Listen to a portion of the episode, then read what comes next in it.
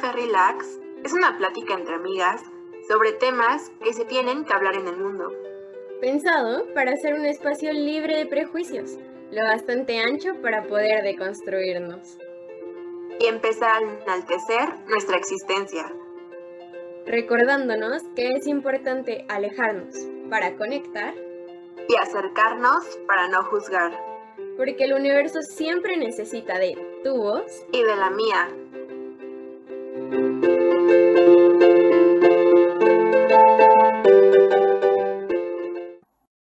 a todas, todos y todes.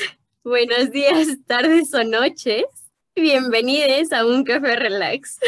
Se siente súper raro decir esto otra vez. Mi nombre es Karen. Hola, yo soy Monse y esto es muy bizarro. De verdad, ya no nos acordamos cómo grabar podcast, pero estamos muy emocionadas, de verdad, muy emocionadas, más que en todos los capítulos anteriores, porque ya estamos de vuelta. Extrañamos mucho eh, platicar por acá, este, filosofear y todo eso. Eh, entonces, pues nada, solo queremos eh, contarles que vamos a regresar, vamos a regresar potente. tenemos un capítulo para la siguiente semana como muy emocionante. Digo, lo vamos a grabar la siguiente semana, creo que salen dos semanas, pero sí, nos emociona mucho, tenemos muchas ideas.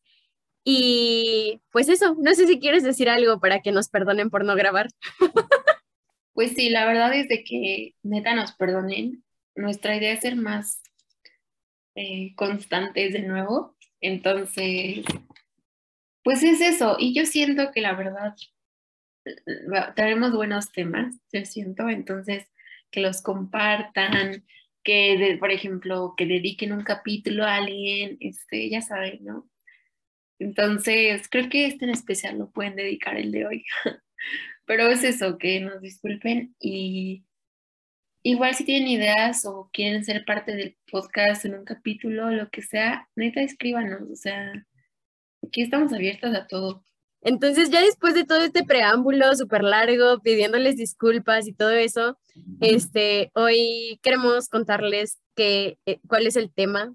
Que por cierto, yo opino que sí, esta oficialmente es la segunda temporada. O sea, va a aparecer como T2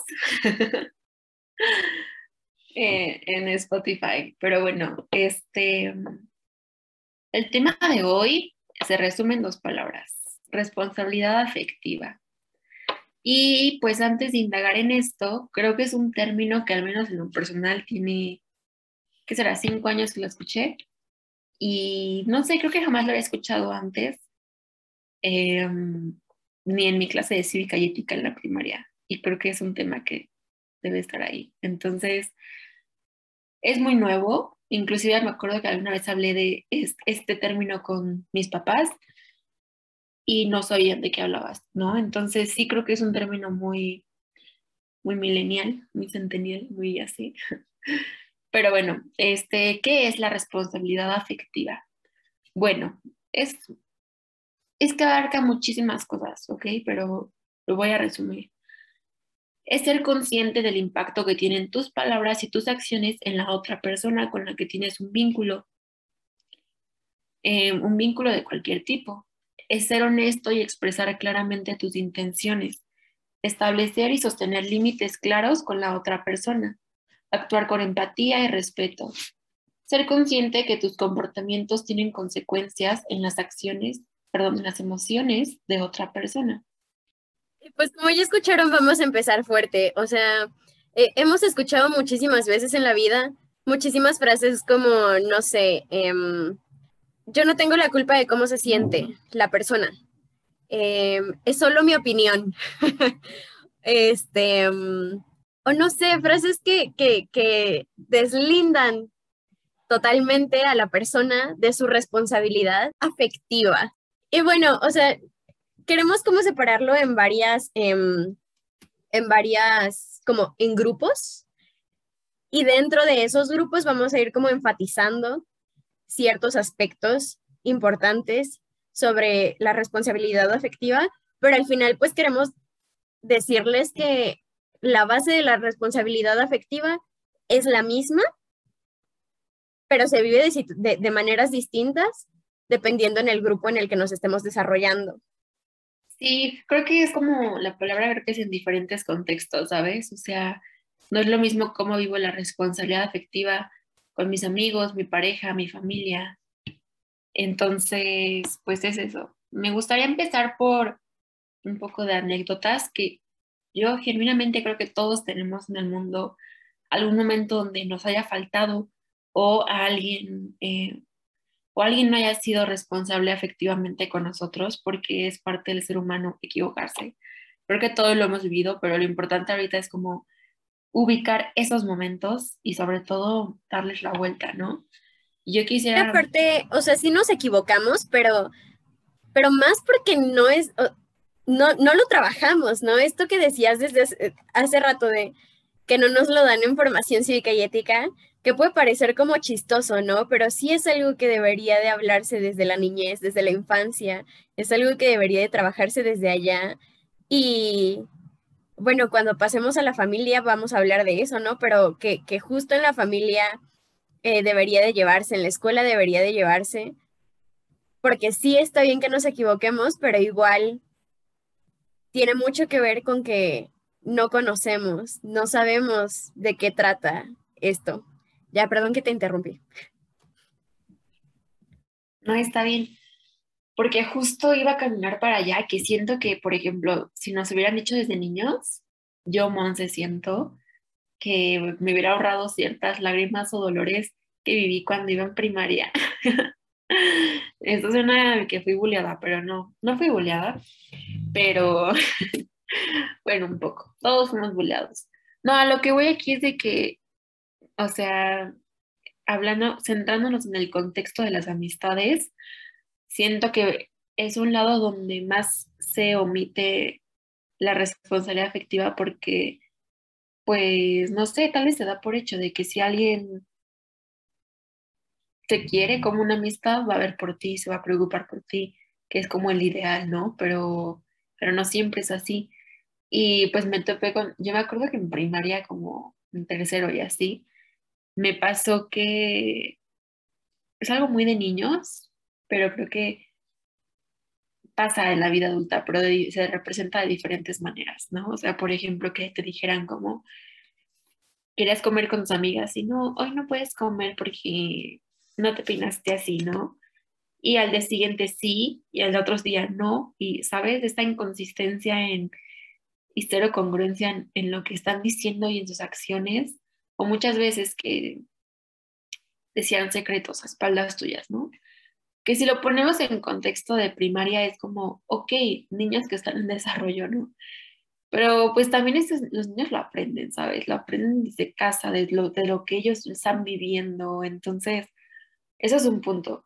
Y el otro punto son niños que crecen y crecemos todos y lo hacemos. O sea, también cuando iba en secundaria y prepa tuve amistades donde faltó mucho la responsabilidad afectiva, ¿no? Y amistades que me dolieron más porque fue como que de pronto desaparecieran. Y fue como, ¿por en qué momento? ¿Qué hice yo? Y me echaba la culpa. Cuando me acuerdo que en terapia mi psicóloga me decía mucho, es que es construcción, así como construyes una pareja, construyes una amistad, ¿no? Y, tú vas poniendo las piedras, pero no puedes encargarte de poner tú todas las piedras, ¿no? O sea, no, no, no siempre vas a poder, no te da tu cuerpo, no te da la vida. Y para eso está la amistad, porque los dos van construyendo. Y pues eso no hubo en mis amistades, al menos en esas edades, ¿no? Y bueno, conforme he crecido, me he encargado de, pues, hacer lo que me gustaría que fuera una amistad, ¿no? Eh, estar cuando me gustaría que alguien estuviera. Y, y algo clave, porque, por ejemplo, tengo que hablar de esto, sí o sí. me acuerdo que una vez, yo soy mucho de preocuparme por la gente, inmensamente. Y no sé, tú me dejas de contestar y me preocupas, pero si me dejas de contar dos días, como que me preocupas si te sientes triste, si pasa algo en tu familia, no por persona tóxica de que contéstame, ¿no? Y me preocupas cómo estás, si me dices, hoy no te puedo contestar porque estoy triste, me, me, me, aturde muchísimo pensarlo. Entonces Karen, hubo un tiempo en su vida, eh, esta Karen, este, Mm, yo me acuerdo, yo, bueno, yo siempre, tiene un año, pero yo siempre llegaba y decía como, este, me decía, estoy triste. Y yo decía, no inventes, como que, ¿por qué? ¿Qué tienes? No sé qué, no sé qué, no sé qué, no sé qué. Soltaban speech de dos mil, este, palabras y todo así. Y ya solo me había escrito, estoy triste, te hablo más tarde. Y en vez de escribir un speech, Karen alguna vez y yo teniendo esta plática llena de responsabilidad afectiva, me comentó que pues realmente ya no disfrutaba eso, o sea, que ella prefería que le preguntara qué necesitaba. Y lo hablé con otras personas y dije, sí es cierto, o sea, yo crecí pensando que mi responsabilidad era nosotros, entonces tengo que cuidarte. Y de pronto digo, no, o sea, uno es responsabilidad de uno mismo y sí tienes tus redes de apoyo para apoyarte, ¿no? Más para eso. Entonces he aprendido a, preguntar a la gente, ¿qué puedo hacer por ti? ¿Cómo te ayudo? ¿Quieres que hablemos o mejor no? Y me he topado muchísima gente que prefiere en otro momento, que me dice, este, mañana te contesto, da un momento, te marco después, que si no les hubiera preguntado, yo ya hubiera estado insistiendo como 10 horas ahí, ¿sabes? Y, y pues les hubiera incomodado. Entonces, pues ya fue como un breve resumen de mis amistades y la responsabilidad afectiva que, que ha habido. No sé si nos quieras contar. Ay, oye, pero es que tocaste como dos puntos bien, bien importantes y que no había pensado en ellos antes de, de empezar a grabar. Y la primera es las conversaciones incómodas, las famosas conversaciones incómodas, que últimamente veo como muchos posts en Instagram que dicen como una, un, un vínculo fuerte o una amistad o una relación sana este, necesita de pláticas incómodas. Y está, o sea, está bien padre compartir el post, ¿no? En Instagram y decir como, sí, conversaciones incómodas, pero vivirlo, o sea, sentarte de verdad. Y yo me acuerdo que cuando Monse y yo hicimos por primera vez eso de sentarnos y decirnos, porque de verdad iban a dejar de ver mejores amigas por acá, ¿eh? este, mm, que nos sentamos por primera vez a platicar me acuerdo que lo postergamos muchísimo, pero nos pusimos a hablar de todo en la vida menos de lo que teníamos que hablar porque de verdad era como muy incómodo y nos pasamos como cinco minutos así de que me acuerdo que me dijo Monse, me dijo como, oye, pero es que antes de que nos vayamos porque yo ya me tengo que ir, este, rapidísimo hay que hablar de esto. Y yo como, entonces creo que sí es bien importante porque pues sí conocemos a las personas conviviendo diario, ¿no? o conviviendo cada cierto tiempo. Bueno, o sea, como conviviendo con las personas. Sí llegamos a conocerlas, pero hay cosas justo que, que, que no podemos conocer nada más porque, no sé, a lo mejor, yo sé que a Monse no le, no come fresas, pero eso fue porque una vez no comió fresas, ¿no? A lo mejor.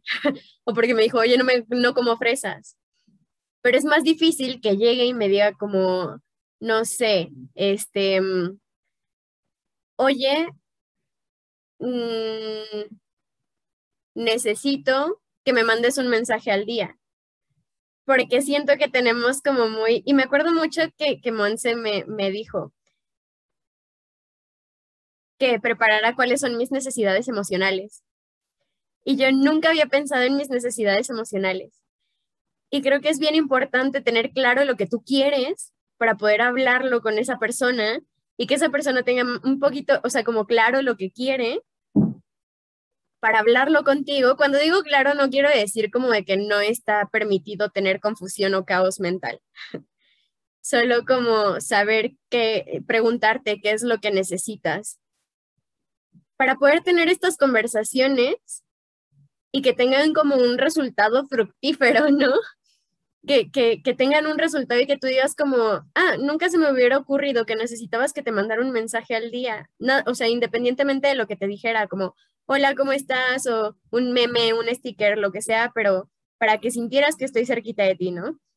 Entonces, creo que eso es muy importante, las conversaciones incómodas, eh, fuera de, de, esta romantización que se le puede llegar a hacer dentro de las redes sociales. Y el otro punto que se me hizo como igual bien importante y que solo quiero recalcarlo es preguntar qué necesitas. Que igual eso siento que entra dentro de las eh, conversaciones incómodas. Pero de verdad hay que normalizar, preguntar qué necesitas, pero también hay que normalizar responder lo que necesitas. Porque a mí me ha pasado que pregunto como, oye, ¿necesitas que te dé consejo? ¿Necesitas que te, que te escuche? que te dé un tiempo para que lo pienses, para que tengas tu espacio y etcétera. Y que me piden perdón, que me dicen como, no, es que me gusta estar solo, pero de verdad perdóname, este, pero estoy aquí, pero perdón porque quiero estar solo. Y es como, no, a ver, espérate, eh, te estoy preguntando justo porque no quiero sentir que, que estoy invadiendo tu espacio, ¿no? Porque a lo mejor no te conozco lo suficiente o nunca te había preguntado qué necesitas para sentirte acompañado, acompañada, acompañada. Entonces, ajá, está bien decir lo que necesitas. Y creo que eso es muy importante porque si tú no le das esa información a las personas a las que necesitas dárselo porque tienes ese vínculo, independientemente de si sea amistad, pareja, familia, este, ligue, em, no sé, lo que es maestro, tío, lo que sea que sea, si tú no das esa información, tampoco te la van a adivinar. Entonces, eso también es, eh, siento que entra también dentro de la responsabilidad afectiva. Y justo ahorita que lo dices, y yo recordando mi, otros momentos de mi vida, me acordé que mm, es común, bueno, yo me mucha gente que mayormente le pregunto, ok, ¿qué necesitas? Y no saben. Y es como, ok, piénsalo, tómate un tiempo, tú chécalo. Pero, por ejemplo, me ha pasado que, bueno, es muy común que mucha gente cuando le pregunto, inclusive familia, ¿no? O sea, conoces de, de toda tu vida, ¿no? Bueno, ¿qué necesitas? ¿Qué, ¿Cómo te puedo ayudar? No saben, ¿sabes? Y no es malo, al contrario, les digo como, ok, piénsalo, me lo dices después, tú tranquilo, tranquila. Pero mm, actualmente me pasó algo bien raro, no, nunca me había pasado. Creo que es un, un poco contigo, Karen, pero lo había sentido diferente. Me pasó con mi novio que me dijo, no, pues necesito esto. Y su necesidad no me involucraba a mí, ¿sabes? O sea, y fue bien fuerte para mí porque fue como, una, estoy estudiando psicología, dos, siempre como que crecí pensando que tengo que salvar a la gente de todo y que me diga como, ok, sí, gracias, te amo y todo, pero ahorita no. Fue como súper fuerte para mí y el respetarlo, ¿no? O sea, decir como, esto es lo que está necesitando la persona. Y este es un ejemplo, pero de cualquier límite, ¿no? Que, te, que te, se te pueda decir la persona, una se aprecia mucho que lo hable y la otra que te digan como, necesito esto, no, no quiero esto, este, lo que sea, es bien fuerte y bien necesario. Y creo que es bien importante. Yo, por ejemplo, sí fue como un shock cuando me lo dijo él, pero creo que es importante ubicar los momentos donde es cuestión de que tú lo trabajes. Porque, o sea, él pues me lo dijo, o sea, su responsabilidad afectiva y su parte la hizo, pero por mi parte em, tenía que resolver como más hacia terapia y eso, el por qué me lo tomé mal, ¿sabes? O sea, ¿qué hubo ahí que me hizo que me lo tomara así? Y creo que ah, también me he topado con varios casos donde existe responsabilidad afectiva, donde se aclara, por ejemplo, desde un inicio, esta relación es puramente sexual. Se aclaró y en eso una, esta persona sale con alguien normal, como un ligue, como una cita, y la otra persona se enoja, ¿no? Entonces, bueno, pues se aclaró, las límites y las cláusulas estaban, ¿no? No, no culpo a la chava o al chavo por haber sentido cosas por la otra persona, pero es importante que también sepamos hasta qué rayita me corresponde a mí trabajar y pensar y todo eso y a partir de qué le corresponde a la otra persona para no echarse bolitas o echarse culpas que no que solo hacen más grande el problema. Y, ahorita creo que escuchándote ahorita como lo de esta, esta relación que, que, iba a ser un vínculo sexual y que luego se enojó y etcétera, este, hay una serie que no habla específicamente de esto, pero me gusta mucho, que se llama Atypical, porque, bueno, habla de, el protagonista es un chavo eh, eh, que vive con autismo, que vive dentro del espectro autista, autista y hace muchas preguntas. Entonces, eh, porque necesita tenerlo todo como muy claro, como ser muy consciente de lo que está pasando, de la relación que está teniendo contigo y etcétera, pero hace muchas preguntas. Entonces, ahorita que estabas hablando de eso, como que me regresó un poquito a esa, a, a esa serie, porque justo, o sea, e, esta responsabilidad efectiva también se construye con preguntas, con preguntas que, que, a ver, ok, va a ser un vínculo sexual. Vamos a poder tener otras parejas. Este,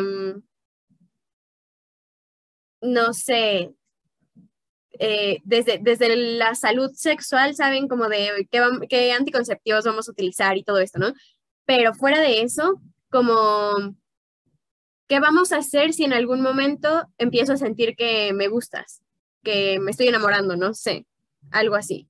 Em, ¿Cómo vamos a resolver si sucede esto, no? Creo que, que, la responsabilidad afectiva también se, se, se construye con preguntas porque son como esas digo que no, no creo que sea todo de vamos a sentarnos hoy y hoy vamos a resolver todas esas dudas, porque primero que pesado emocionalmente, pero también no se te van a ocurrir todas las preguntas en ese momento.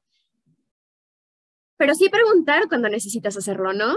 Y eso va a llevar como una, una pauta, no, no como guía, sí, como una guía, no como un reglamento, pero sí como una guía de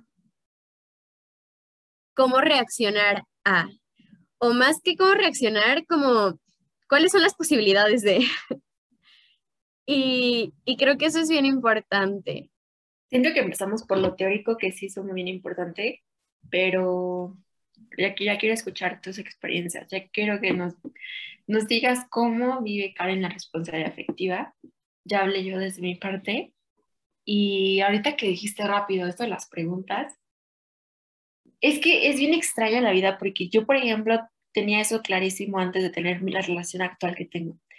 Yo llegué a la relación así, con el listado de preguntas, ¿no? Obvio no las hice el mismo día, pero con el paso del tiempo tampoco podía resolverlas, porque una pandemia, porque estamos en momentos diferentes, él y yo, pero también creo que es importante como el límite de no sobrepensarlo, ¿sabes? O sea, solo porque sé que hay gente que nos escucha, porque el gran porcentaje de gente con ansiedad y que sobrepiensa es, es muy alto, ¿no? Entonces, solo que lo tomen en cuenta de esa manera y que las preguntas se pueden contestar con tiempo, con calma, no todas de un jalón. Y hay unas que tal vez para ti no son necesarias preguntar, ¿no? Y tal vez para otra persona sí.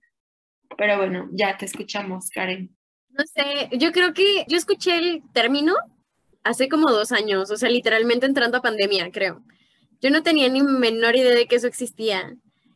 Y pues sí, se me hace muy fuerte porque me hubiera salvado de muchas en la preparatoria. Pero creo que antes, o sea, conocer el término responsabilidad efectiva me dio mucha responsabilidad afectiva.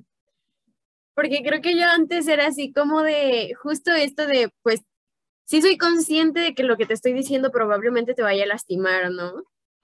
Y había momentos en los que no decía las cosas justo por eso, pero si a mí me agarrabas en un mal momento, se me olvidaba todo lo que sabía de, de respetar y etcétera, etcétera, todo lo que te enseñan eh, empatía y todo eso, ¿no? Se me súper olvidaba. Y creo que la manera en la que lo estoy viviendo ahorita es cuidando mis vínculos.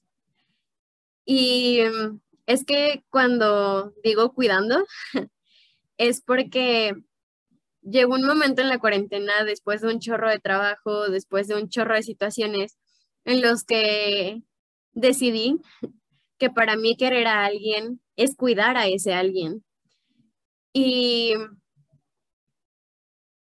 a partir de eso, quiero quitar como esta idea de cuidar como maternalista, paternalista, porque no voy por ahí, pero sí de cuidar a la persona, eh, de si sé que le da alergia el gato, entonces no le voy a acercar el gato a la, a la cara, ¿no?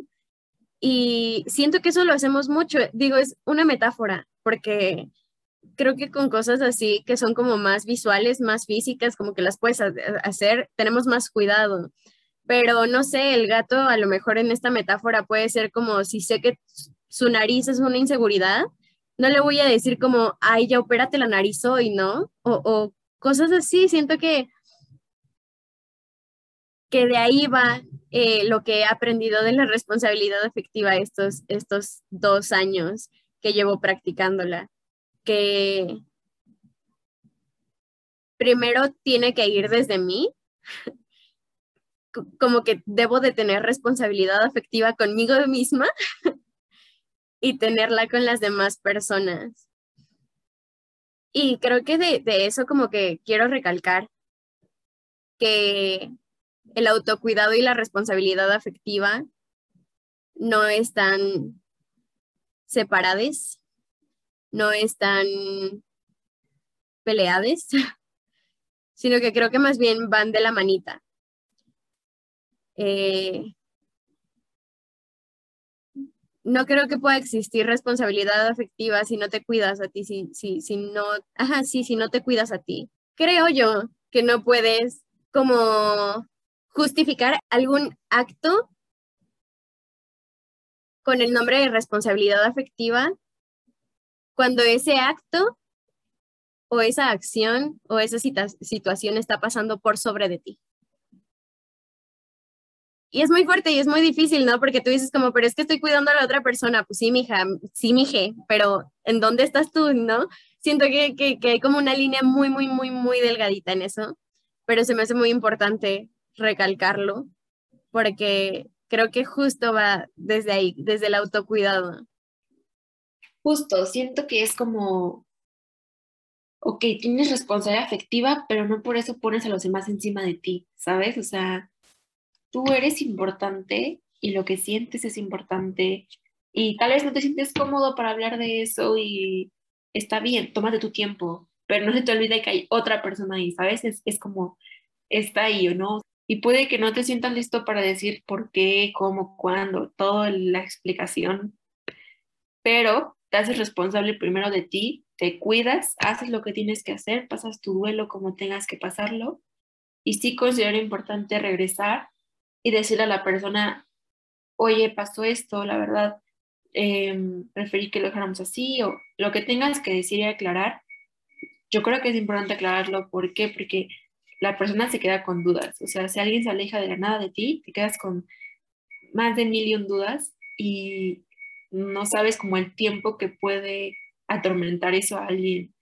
Más allá de, por ti, sino por todas las heridas que ya tenga esa persona, ¿sabes?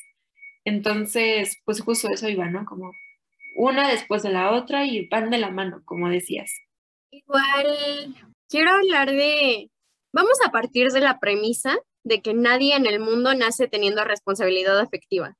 Se aprende y se trabaja, pero es que siento que llegan edades y, y, más cuando estamos así que, ah, súper de construcción y vamos a construirnos todos y la responsabilidad afectiva hablándolo todo el tiempo y llegamos a suponer que las personas con las que nos vamos a vincular van a tener responsabilidad afectiva porque sí y ya.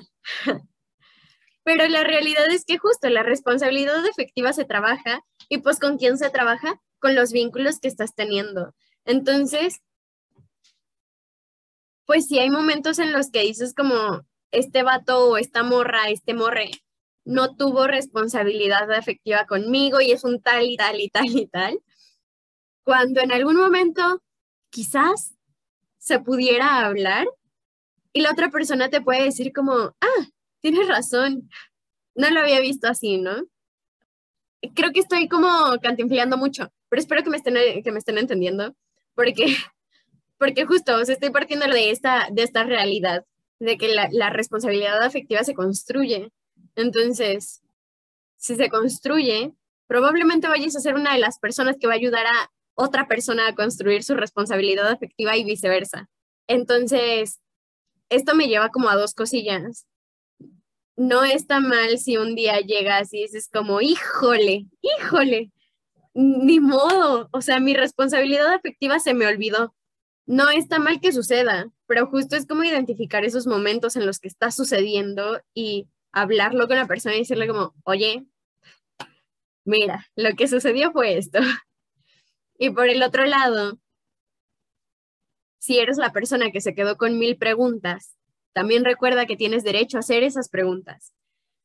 A decir como, oye, es que yo sé que no hemos hablado en cinco meses, pero la neta que te fueras así me, me, sacó muchísimo de onda y no entiendo por qué pasó y tengo esta, esta, esta y esta pregunta. Si no tienes la respuesta ahorita, no te, no te preocupes pero si me lo puedes resolver en algún momento estaría padrísimo porque no entiendo, no entiendo. Y más para las personas que justo como dice Monse, nos quedamos como, no, y es que a lo mejor se fue porque, porque yo le dije algo, porque hice algo y se enojó, porque no sé, cosillas así, porque pues al final afecta a la otra persona, ¿no? Y, y eso, fin. Fin del comunicado. Sí, justo, pero también estaba pensando mientras lo decías, em, que probablemente hay gente que va a morir sin responsabilidad afectiva, ¿sabes? O sea, como dices, suena triste, pero también eso, o sea, no darlo por hecho y saber que... De defunción, ¿por qué murió? Por falta de responsabilidad afectiva. y sí, no, este, que creo que es un punto importante, saber que vas a llorar y vas a perder gente y te van a romper el corazoncito. Porque esa es la vida, ¿no? O sea, la responsabilidad afectiva no omite que la persona termine contigo, pero las maneras en las que la persona se va a alejar en los términos en que quedan, yo creo que es de las cosas más importantes cuando terminas una relación o te alejas de alguien, ya sea noviazgo, amistad o inclusive familiar, ¿sabes? O sea, como los términos en que quedan, los acuerdos que hubo, los límites que se establecieron, marcan la diferencia entre algo con y sin responsabilidad afectiva. Porque si tu corazón se va a romper tal vez de las dos maneras, pero la manera en que va a sanar va a ser diez veces diferente, ¿no? Dependiendo si hay o no hay. Y en este sentido me quedé pensando que hace poco escuché un podcast, eh, sobre relaciones, creo, amorosas, y bien interesante porque hacía una metáfora, era una psicóloga la que hablaba. Y era una metáfora que decía, hay veces que tienes una llaga, llega la otra persona y mete su dedo en la llaga y te duele, y te duele horrible. Pero no es culpa de la persona porque puede que ni siquiera supiera que tuvieras esa llaga puede que ni siquiera tú supieras que tenías esa llaga, ¿no? O sea, esa, esa herida de vida. Em, y saber que, como, como diferenciar eso, ¿sabes? Reconocer que a veces uno tiene llagas y puede que la otra persona ponga su dedo ahí y duela, y duela terriblemente, pero mal. Y te enojes con la persona, pero puede que la persona, uno, no conociera esa llaga de ti, dos, puede que tú ni siquiera conocieras esa llaga en ti, ¿no? Entonces, creo que también es importante normalizar hablar de ellas, porque, porque, por ejemplo, en mi relación, en muchas de las que he tenido amistosas, de noviazgo, de familiares, o sea, en todas mis relaciones, ha sido bien importante llegar y decir, mira, yo tengo mi llaga de la ansiedad y yo la he trabajado así y así, no sé qué. Y no por eso la, persona tiene la responsabilidad de curarla, pero sí tal vez de, de no hacerla más grande, ¿no? Y no vas a dejar en sus manos la responsabilidad porque reitero que es tuya y la trabajas en terapia o como crees que debas trabajarla, Y puede que inclusive algún día la persona roce la llaga, pero tener como clara esa diferenciación de, ok, esta es mía, ¿no? Y me toca trabajarla. Y así igual pasa con alguien que no tiene responsabilidad afectiva, va a doler muchísimo, pero saber que esa llaga, aunque esperemos que esa persona la resuelva y venga a pedirnos disculpas, etcétera, al final les va a tocar resolverla nosotros en nuestro proceso terapéutico de duelo, de lo que sea. Entonces, pues es eso, ¿no? Entonces, resalto nuevamente mi premisa de normalizar hablar de llagas. Y en mi caso es ansiedad, pero creo que pueden ir desde, ahí es que me rompió en el corazón alguien que se parecía a ti físicamente. Se llamaba como tú. ya valió. Pero sí, o sea, cosas que, que las puedas hablar. Y por ejemplo, para mí es un punto bien importante hablar con esto cuando le tengo confianza a la persona y, y más o menos apreciar su reacción, ¿no? Y no físicamente, bueno, puede ser, pero su reacción en general, ¿no? Si le importa o no le importa, eso es clave para saber yo si esa relación vale o no, ¿no? Y porque le puede importar y pueda que no diga nada y se quede paralizado.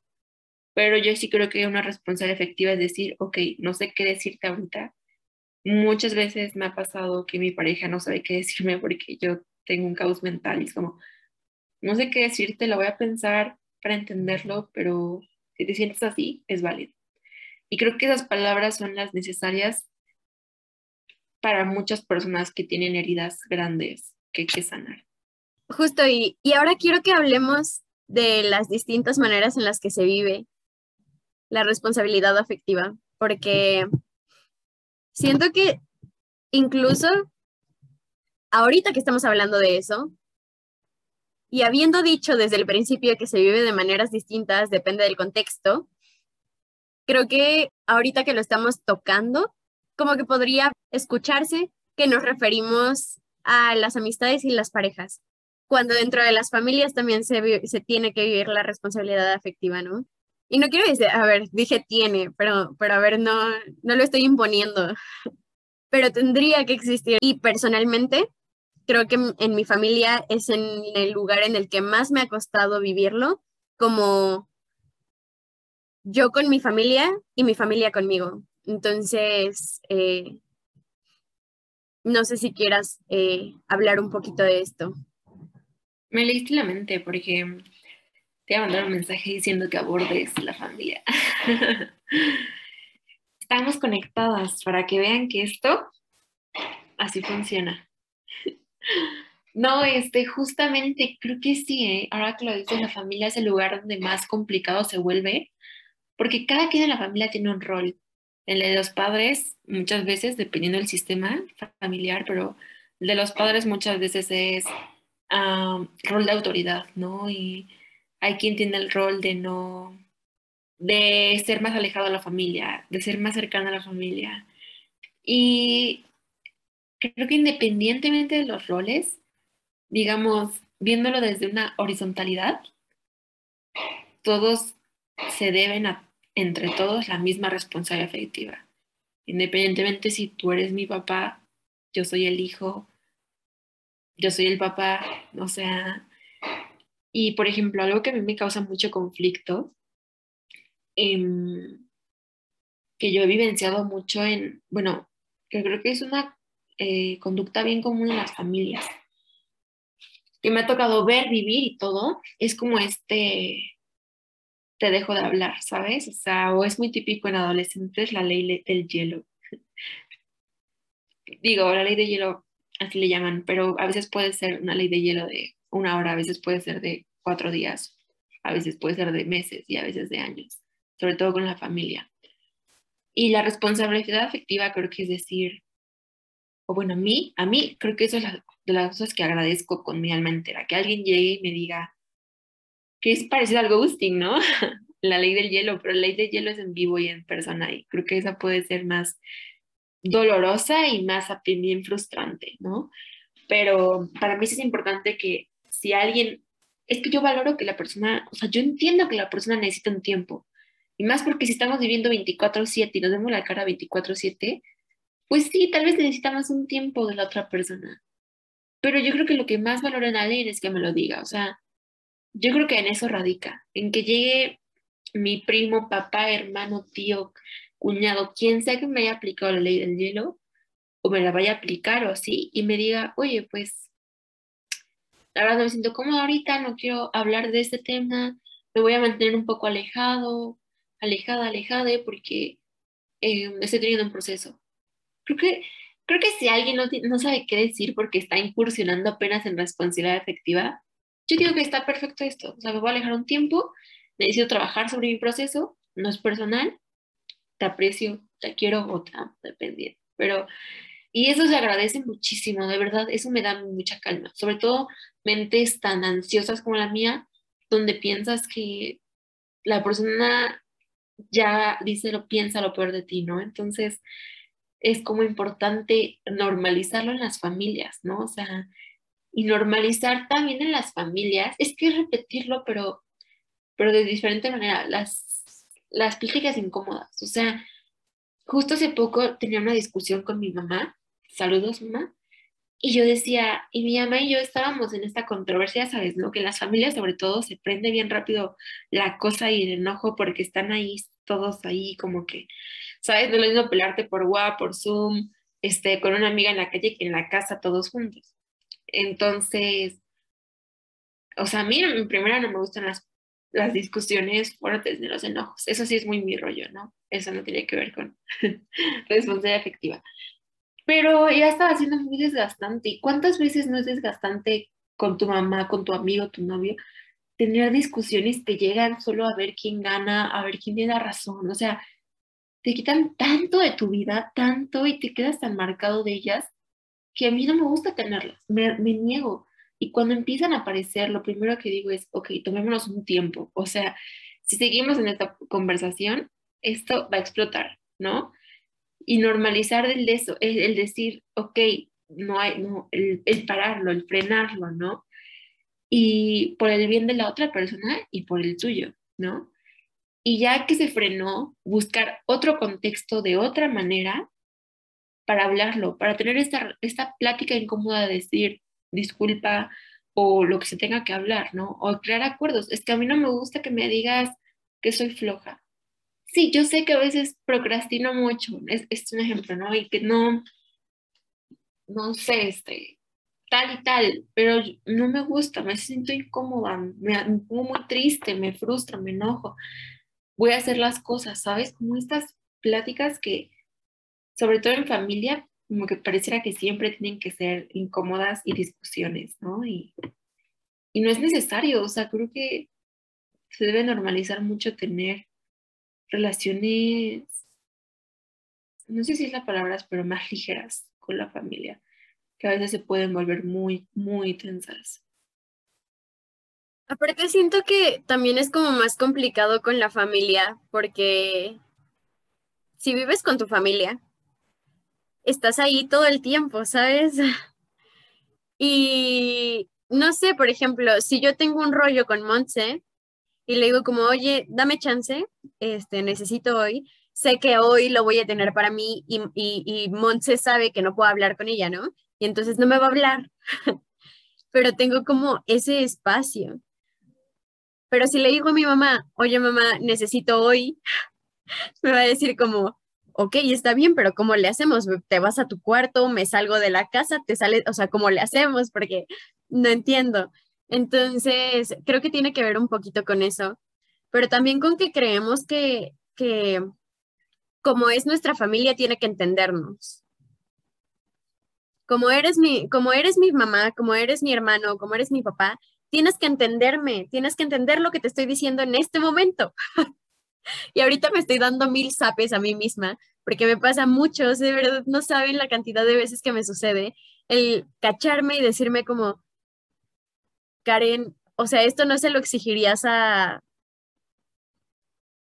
no sé, justo, o sea, es que la persona que tengo más cercana a mí es Monse. Entonces, este, no se lo exigirías a Monse, o sea, no le exigirías a Monse que te entienda en este momento a las 4.33 de la tarde que entendiera por qué se lo acabas de decir, por qué se lo estás exigiendo a tu mamá. Y, y no, o sea, la realidad es que no porque es nuestra familia tiene que, que entenderlo luego, luego y más porque, más con nuestros papás, siento yo, porque son generaciones súper distintas.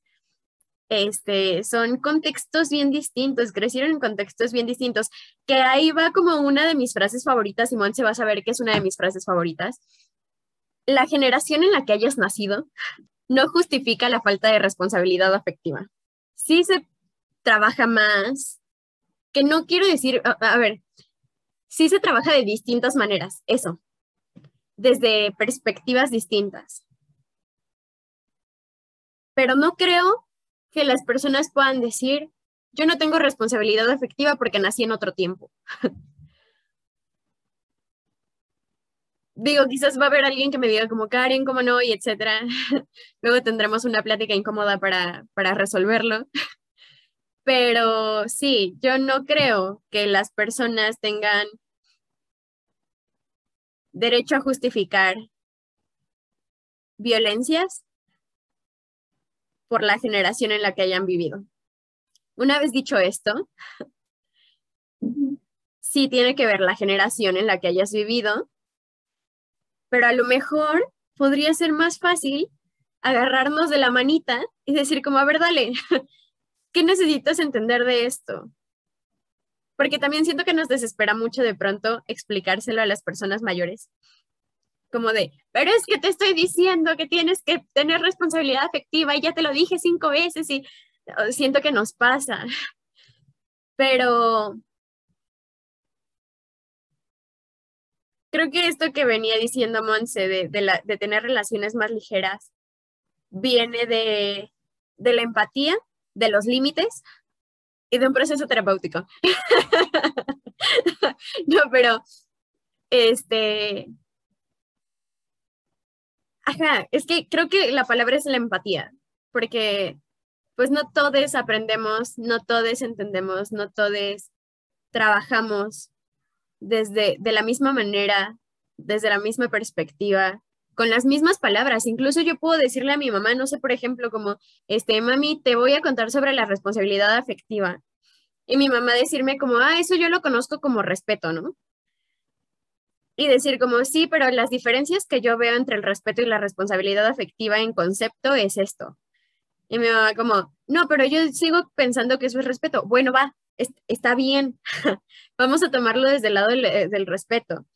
No queriendo obligar a la persona a que piense exactamente igual que tú, pero teniendo estas pláticas para saber que ahora que yo hable con mi mamá y le diga como, mami, sentí que te faltó responsabilidad afectiva, en lugar de decirle eso, de decirle como, oye, mami, sentí que me... Eh, un poco de respeto. Hacia mí. Al momento de decirme que me rasure las axilas. sí, entiendo cañón tu punto. Y creo que para irle dando un cierre, creo que dijiste lo que tienes que decir, poner límites y empatía, ¿no? Más la responsabilidad, ¿no? Que ya se había mencionado, es la, la clave y empatizar, decir, ok, entiendo que a mi abuelito le va a costar por X o Y, le va a costar más tiempo comprender por qué gritar no le ayuda a nadie, pero también eh, entenderlo, ¿no? Como, como joven y por la parte de la persona adulta, empatía también, ¿no? O sea, creo que es de ambos lados para que sea algo más sano. Y mi último consejo sería que yo considero, desde mis vivencias, que las personas siempre están a tiempo de disculparse y de decir, perdón, 2010 no tuve responsabilidad afectiva. ya pasaron dos pandemias de eso, pero, pero lo tengo que decir, o sea, y si tienen un tip, por ejemplo, a mí lo que me sirve mucho, cuando tengo que decir cosas tan difíciles de decir, de comunicar en palabras, escribo una carta.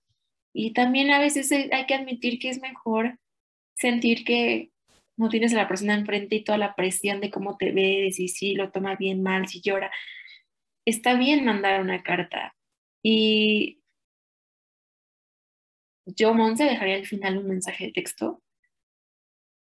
Pero puede ser, o sea, si es tu alternativa disculparte por un mensaje de texto, hazlo, o sea, con quien debas, con tu familia, con tus amigos, con tus exnovios, con quien debas hacerlo.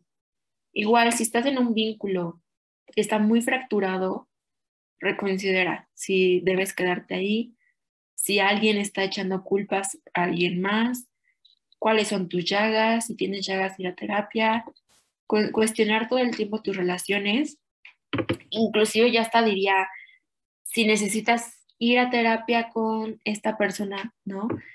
Tu esposo, tu, em, tu familia, está bien ir a terapia, porque la, la, terapia ayuda a que las pláticas incómodas se sientan un poco menos incómodas. Y es válido ir, aunque sea el tiempo que te sientas necesario, que, que no, es válido ir el tiempo que necesite. Entonces, pues lo resumo en eso. Y esa es mi conclusión. No sé, Karencilla.